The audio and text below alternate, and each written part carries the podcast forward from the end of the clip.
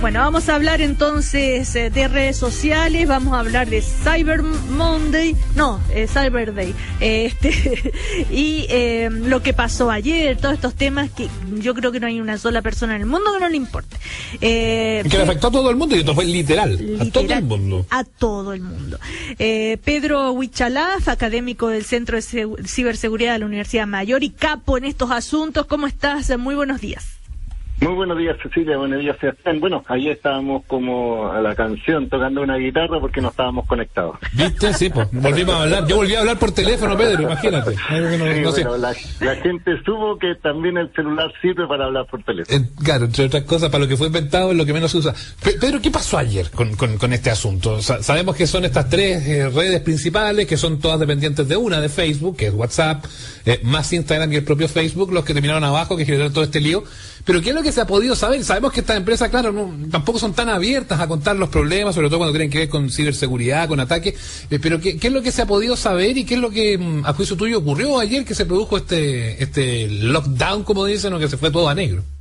Sí, mira, efectivamente hay que pensar que estas son las tres principales redes sociales, no es que se hayan caído todas, pero las tres están con el mismo dueño, que es Mark Zuckerberg, y Facebook es la empresa principal, eh, Instagram y WhatsApp están integradas, entonces cuando hay un problema, como ha ocurrido con anterioridad, una caída en alguno de sus sistemas afectan a todos los usuarios que están conectados y a las aplicaciones. Por tanto, eh, pero el, el, hecho es que ayer fue la más cantidad de tiempo, mm. digamos, fueron más de seis horas que a nivel mundial estuvieron caídas. Mm. Pero eh, como tú mencionas, no han dado una explicación absolutamente concreta. Eh, algunos decían que podía haber sido un ciberataque, pero me parece que fue algo más doméstico la información que ha salido es que en, en, general, esto es más técnico, pero lo explicamos en palabras simples, sí. para que tú cuando digitas, por ejemplo, eh, facebook.com en el computador, este tiene una dirección IP y se redirecciona a un servidor central donde están los denominados DNS, que es la, forma en que enruta la información para que se visualice el contenido. Y esto habría se habría caído, es decir, los DNS de Facebook, WhatsApp y de Instagram se, habrán, eh, se habían caído. Esto es una problemática interna de la empresa y hacía que al final su conexión no funcionara, de tal mm. forma que tú intentabas eh, mandar un mensaje, comunicarte, subir un video, ver una foto de alguien, pero esto en definitiva no estaba operativa. El tema es que eh, después de estas seis horas empezó a subir lentamente los servicios con intermitencia. Ahora están funcionando, pero lo importante es saber dos cosas. Primero, que estas cosas pueden ocurrir. Segundo, afectan a una gran cantidad de personas. Piensa que solo en Facebook y WhatsApp tienen más de 2.500 eh, millones de usuarios y que en Chile son las aplicaciones top 10 que tenemos en nuestro celular. Entonces tenemos cierta dependencia. En segundo lugar, eh, tenemos esta lógica de como de infraestructura crítica detrás. Y finalmente, los usuarios somos los perjudicados, entre comillas, cuando hay esta dependencia porque olvidamos de tener alternativas de uso, de tal forma de que si se caen estas redes podamos tener otras vías de comunicación. Por ejemplo, el WhatsApp eh, no funcionaba y uno dice, bueno, hay otras como Telegram o está Signal, o todos se fueron a Twitter y esto generó también, ojo, Mm. que tuviera algunas eh, ambivalencias por la gran cantidad de usuarios que se conectaban para saber qué ocurría en las redes sociales. Bueno, yo usé el mensaje de texto, usamos acá en, este, trabajando toda la tarde a punta de mensaje de texto también. Oye, desde, Rojo Fama contra Fama que no mandado un mensaje de texto, para, que eliminaran a Jan Lobo. Pedro, este, ahora, impresionante saber el monopolio de esto, ¿no es cierto? Y cómo dependemos del señor Zuckerberg. Sí, efectivamente. Y, esto me, me da pánico. Eh, a nivel mundial y además eh, esto es un cuestionamiento porque justamente hace muy poco también hay un cuestionamiento a Facebook sobre la información que emite y además los controles, sobre todo cómo afecta a las personas eh, esta dependencia y al mismo tiempo esto generó también que las acciones de Facebook bajaran, hubo alguna información de filtración de datos que me parece que no está tan relacionado pero en definitiva lo que nos demuestra hoy día cómo el tema digital está tan presente eh, y en definitiva eh, la gente empezó a ver que también podía comunicarse cara a cara o con otras alternativas, como tú dices, que son los servicios de SMS, que finalmente son mensajes de texto eh, plano, digámoslo así, pero eh, es como volver al pasado. Claro. Ahora, ahora Pedro, esto abre inevitablemente la duda sobre el tema de la seguridad, más allá de esto que tú dices que puede haber sido un error más doméstico, que igual fue un error grave, que por algo estuvo tuvo siete, ocho horas abajo el, sistema, no fue tampoco apretar un clic y que la cosa partiera de nuevo. Pero siempre se redobla, uno, uno mira los mensajes de WhatsApp, te ofrecen hoy día distintas cosas de verificación de en dos pasos para la cuenta, para que no se vayan a meter intrusos, eh, los mensajes cifrados de punto a punto, que uno dice, bueno, mi comunicación está segura. Eh, hoy por hoy, con, con las reglas que están planteadas por las dudas que tú nos decías de, lo que pasa con Facebook, que es la matriz de estas otras eh, redes, y estos otros asuntos que están pasando hoy por hoy, que mucha gente ya yendo a lo más doméstico. Dice, me, me, hicieron apretar un código y resulta que me quitaron la cuenta y me, me hackearon todas las cuentas del banco y de no sé qué cosa y todo el asunto porque se metieron a mi teléfono. Eh, hoy por hoy, eh, ¿son plataformas realmente seguras estas que, que usamos tan con tanta ligereza día a día?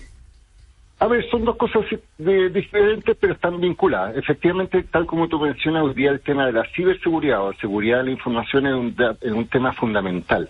De hecho, se dice y siempre se recuerda que los datos son el petróleo de la empresa, es decir, lo más importante, más que el edificio corporativo, más que los computadores, es la información.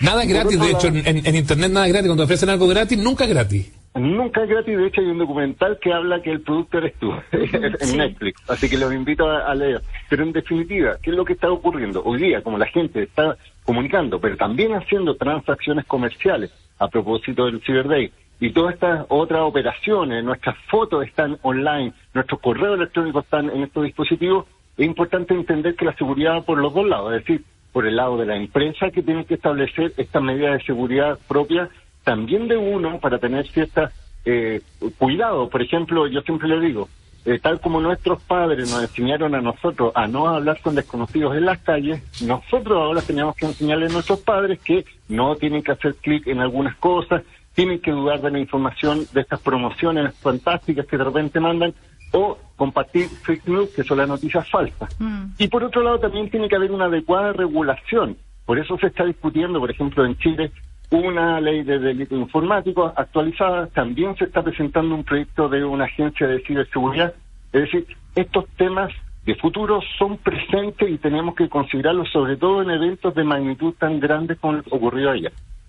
Eh, justamente a propósito de esto, em, hace em, dos días eh, ocurrió em, la persona que había denunciado, ¿se acuerdan a Facebook? Eh, que ya lo hizo con su nombre y todo en una entrevista, denunciando a cómo funciona Facebook, porque ya trabajaba antes en una de las empresas estas, y como sabiendo que promovían el odio este y eh, en fin cosas que no eran buenas para los niños igual como que le importaba bien poco en el fondo. Exactamente siguieron eh, haciendo haciéndolo. Esta eh, denuncia hasta qué punto puede afectarle porque parece que eh, Facebook ha reaccionado de una manera diciendo mm, bajándole el perfil Mira, efectivamente una ex ejecutiva de Facebook que trabajaba en una lógica de regular los contenidos y lo que ella decía es algo cierto. Hoy día las redes sociales juegan con la emocionalidad de las personas, porque es la forma en que la gente reacciona y se dieron cuenta que el odio, el enojo es lo primero que te hace reaccionar. Entonces te hace eh, entrar a las redes, participar, dar tu expresión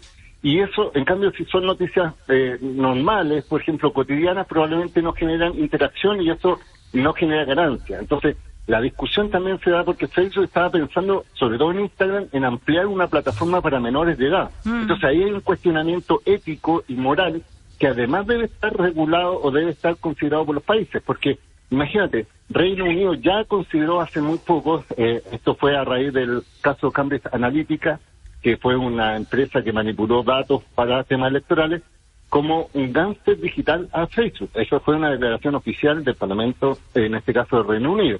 Mm. Entonces, si ocurren estas circunstancias, tenemos que apelar también a qué ocurre con los estados, es decir, cuál es la gobernanza del país respecto a establecer cierta regulación que cuide los intereses de las mm. personas, porque hoy día están tan expuestos con esta huella digital, es decir, hay niños hoy día, por ejemplo, que les parece más eh, eh, importante su identidad digital que lo real. Es decir, no tienen vecinos cercanos, pero mm. tienen toda una comunidad en la que participan y si son excluidos, por ejemplo, se sienten con menorando. Entonces, hay que tener mucho ojo porque hoy día este tipo de situaciones están ocurriendo cotidianamente. lo, que dice una frase, ¿no? Facebook se ha dado cuenta de que eh, eh, para que sean más seguros las personas, eh, si cambian el algoritmo, para que sean más seguros, las personas pasarán menos tiempo en el sitio, harán clic en menos anuncios y ganarán menos dinero. O sea, porque al final, al final esto lo ven como un negocio Mira, eh, Facebook partió, Max Zuckerberg dijo, mi sueño es conectar a todas las personas, pero ¿a qué costo? Y en definitiva, ¿con qué consecuencias? Además, hay otro estudio que ella misma decía, es que, por ejemplo, en menores de edad, eh, sobre todo niñas o niños, eh, había una tendencia a, ser afectadas anímicamente, incluso la tasa de, de suicidio aumentaba mm. cuando veían perfiles en contra de como bullying digital. Entonces, hay que tener mucho ojo porque no tan solo tenemos que ver a nuestros hijos, y nosotros como padres, tutores, curadores, tenemos que tener conciencia de esto, no prohibición, yo no soy de la lógica de cerrar el computador, pero sí fiscalizar muy bien porque hay otros delitos, pedofilia, pornografía infantil, estafas, engaños, que esto que ocurrió en el mundo analógico, digámoslo así, ahora se está pasando al mundo digital. Volvamos, volvamos a ver un poco a lo que pasó, a lo que pasó ayer, esta experiencia de, estar sin, sin eh, esta, esta red. Eh, no, independiente de que no se sabe el diagnóstico propiamente tal, de que aún no aparece el mecánico que, que enchufó el asunto de nuevo, por decirlo en simple, eh, no está libre la cosa de que, de que pues, se pueda, se pueda repetir. desde, desde tu perspectiva, de tu visión y la expertiza además del tema, ¿qué es lo que recomiendas hacer? diversificar las plataformas, pensando en que hoy por hoy, como decíamos, estos tres grandes están bajo el amparo de un, de un de una sola gran empresa, a lo mejor buscar eh, otras alternativas de comunicación de comunicación instantánea, como el mismo Telegram, en fin, otro. Eh, ¿Qué es lo que, desde el uso, qué es lo que tú recomiendas a, quienes escuchan cómo tener precauciones para, para evitar quedar en el fondo tan incomunicados? A ver, mira, mi consejo a las empresas es que tengan esta figura que se llama la redundancia de las comunicaciones, es decir, que tengan nodos eh, distribuidos a nivel mundial de tal forma de que esto sea como Internet. Si se corta en un lugar, uno puede continuar la comunicación por otro lado porque se enruta por otro sector. Esto pasa porque está todo centralizado, al menos en Facebook, en California, porque ahí fue el, el asunto y de hecho ahí algunos decían que los técnicos tuvieron que entrar a picar, como dicen, para efectos de conectar el sistema. Claro, casi, pegarle uno, casi pegarle unos convitos al computador. Sí, algo así me mencionaron, aunque, no, aunque parece un poco chistoso. ¿Por qué? Porque lamentablemente estos sistemas lo están haciendo todo automático, a través del algoritmo, a través del sistema. Entonces nos damos cuenta que los humanos todavía servimos para conectar enchufes que es muy importante. Y por otro lado, tú como dices, la recomendación de los usuarios es efectivamente entender que existen otras plataformas, probablemente con menos usuarios, pero, eh, por ejemplo, si tú te comunicas permanentemente con familiares, si estás atento, por ejemplo, a la salud de tu mamá, de tu papá, decirle, mire, instale otras aplicaciones. Telegram es una aplicación similar a WhatsApp, o Signal es otra que es mucho más seguro, algunos dicen desde el punto de vista de privacidad, de tal forma de que si cae estas redes, tú te puedes seguir comunicando con la misma dinámica de WhatsApp, pero en otras plataformas. No son interoperables, es decir, no todos tus contactos van a estar en esta otra plataforma a menos que se inscriban. Mi recomendación es siempre tener vías de alternativas, porque esto es como las carreteras de vehículos que si se atochan, hay eh, eh, rutas alternativas por donde ir, entonces hay que tener siempre esa consideración. Mm. Ahora, eh, se habla, bueno, Facebook eh, se dice perdió millones y millones eh, eh, en, con esta caída, pero el e-commerce y todo aquello también se vio afectado a propósito del Cyber Day. O sea, piensa que muchas hoy día industrias, innovadores, emprendedores utilizan WhatsApp, Facebook e Instagram como plataformas de comercio electrónico. Entonces tú tenías, por ejemplo, personas que venden y te dicen, por ejemplo, mándame un WhatsApp mm. o, acá te correspondemos de inmediato y todas esas plataformas estuvieron inutilizadas. Muchas plataformas que tú, por ejemplo, de servicio al cliente solo lo haces por WhatsApp. Eh, ya no tienen dirección física, sino que tienen un domicilio digital y estas fueron afectadas. Entonces, eh, y a propósito del Cyber Day, que es una actividad a la chilena, digámoslo así, porque una copia de actividades económicas, ha crecido todos los años, que cada vez que aparece un Cyber aumenta el nivel de ventas. De hecho, esto, este Cyber Day eh, comenzó el 4, 5 y 6 ahora de octubre y dicen que ya en las primeras 12 horas había más de 60 millones de eh, 60 millones de dólares de ventas online, lo que demuestra primero la, la importancia de este tipo de comercio, que muchas veces ya están desplazando a las tiendas físicas. Segundo, que con el tema de la pandemia también la inmovilidad nos hace crecer. De hecho, hubo dos servicios con la pandemia que crecieron en el comercio. Uno fue los delivery y en otro lado las, conexiones a Internet. Entonces, que también hay que tener una reflexión. ¿Qué pasa con aquellas personas que no tienen sistemas bancarizados? Es decir, que no tienen tarjeta de crédito ni de débito. ¿Qué pasa con aquellas personas que no están conectadas a Internet porque no tienen cobertura o los precios son muy altos o, o tienen mala calidad? Entonces hay que tener una mirada de Estado también, porque no todo lo tenemos que dejar al mercado. El mercado es virtuoso para algunos en algunas cosas, pero también es muy discriminador y al mismo tiempo atenta contra los derechos humanos, porque hoy día las Naciones Unidas consideran el acceso a Internet como un derecho humano para estos fines. Claro, quizás los que más perdieron en esta vuelta, por esto que tú decías de la eh, de, la, de, las campañas que se hacen, porque las grandes empresas tienen volumen para hacer campañas en los medios tradicionales a propósito de estas campañas. Aquí mismo en la radio hay distintas marcas que tienen sus productos eh, eh, signados como Cyber, Cyber Day, Cyber Luna, en fin, como le ponen. Pero son los pequeños y medianos los que no tienen ese alcance, los que tenían preparadas sus campañas por redes sociales, los que perdieron, y también los influencers, por otro lado, que también, también es otra, otra línea de negocio, ¿no? Imagínate la cantidad de personas que hoy día hacen comercio electrónico a través de Instagram, de, Facebook y también a través de, WhatsApp. O sea, de verdad que yo siento que hay un mercado informal que no está considerado dentro de lo tradicional y de hecho están así que hoy día el banco, ayer estuve mirando la noticia que el Banco Central está estableciendo un equipo de, funcionarios para avanzar hacia la lógica del blockchain o de estas monedas digitales, que todavía suena muy muy eh, digamos así, de futuro, pero que ya se están aplicando en muchos eh, países. De hecho, El Salvador tiene la moneda oficial y, invirtió en este tipo de moneda que puede generar algunas controversias por la falta de regulación o lo que hay detrás, pero en definitiva, lo que hay que reconocer, que hoy día la gente se eh, conecta, se comunica eh, a través de las vías digitales y es por eso que es tan relevante tener una mirada crítica, una mirada eh, legal, pero también ética respecto a este tipo de situaciones y aplicaciones. Pedro, por último, eh, a propósito del eh, Cyber Day, eh, hay varias reglas que tantas veces nos has recomendado, ¿verdad? Cómo evitar los fraudes y todo aquello. ¿Cuál diría que, es todavía la que menos aplicamos, que menos usamos, o sea, el error más común que seguimos haciendo? A ver, mira, en primer lugar, creer que cualquier promoción es verdadera, porque efectivamente el Cyber Day está conformado por un grupo de empresas que están asociadas en la Cámara de Comercio de Santiago, pero hay muchas empresas que no están asociadas y que utilizan esta misma figura como para hacer promociones. ¿Cuál es la diferencia? Al menos la Cámara de Comercio de Santiago establece ciertos protocolos, regula, por ejemplo, el tema del stock, el tema de la oferta, de la respuesta, y hay una lógica de saber quiénes son las empresas. Mi recomendación es saber si hay una promoción, si esa empresa está dentro del CyberDay, que está en cyberday.cl, están todas las empresas. No es una promoción a esa empresa, pero sí para entender que al menos están medianamente autorreguladas.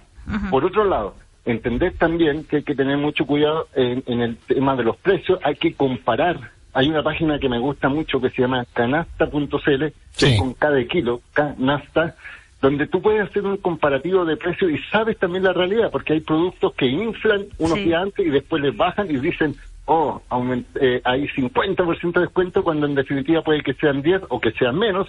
O, que, esté más caro incluso. O que incluso esté más caro. Entonces, uno tiene que tener trazabilidad, tiene que tener eh, seguridad y además, ojo, no endeudarse. Estamos en un momento complejo de la economía, las tentaciones son muchas pero de verdad hay que tener consideración, porque hay muchos que apuestan al cuarto retiro, por ejemplo, y puede que no resulte y se endeudan. Y finalmente se, eh, se perjudica la economía local.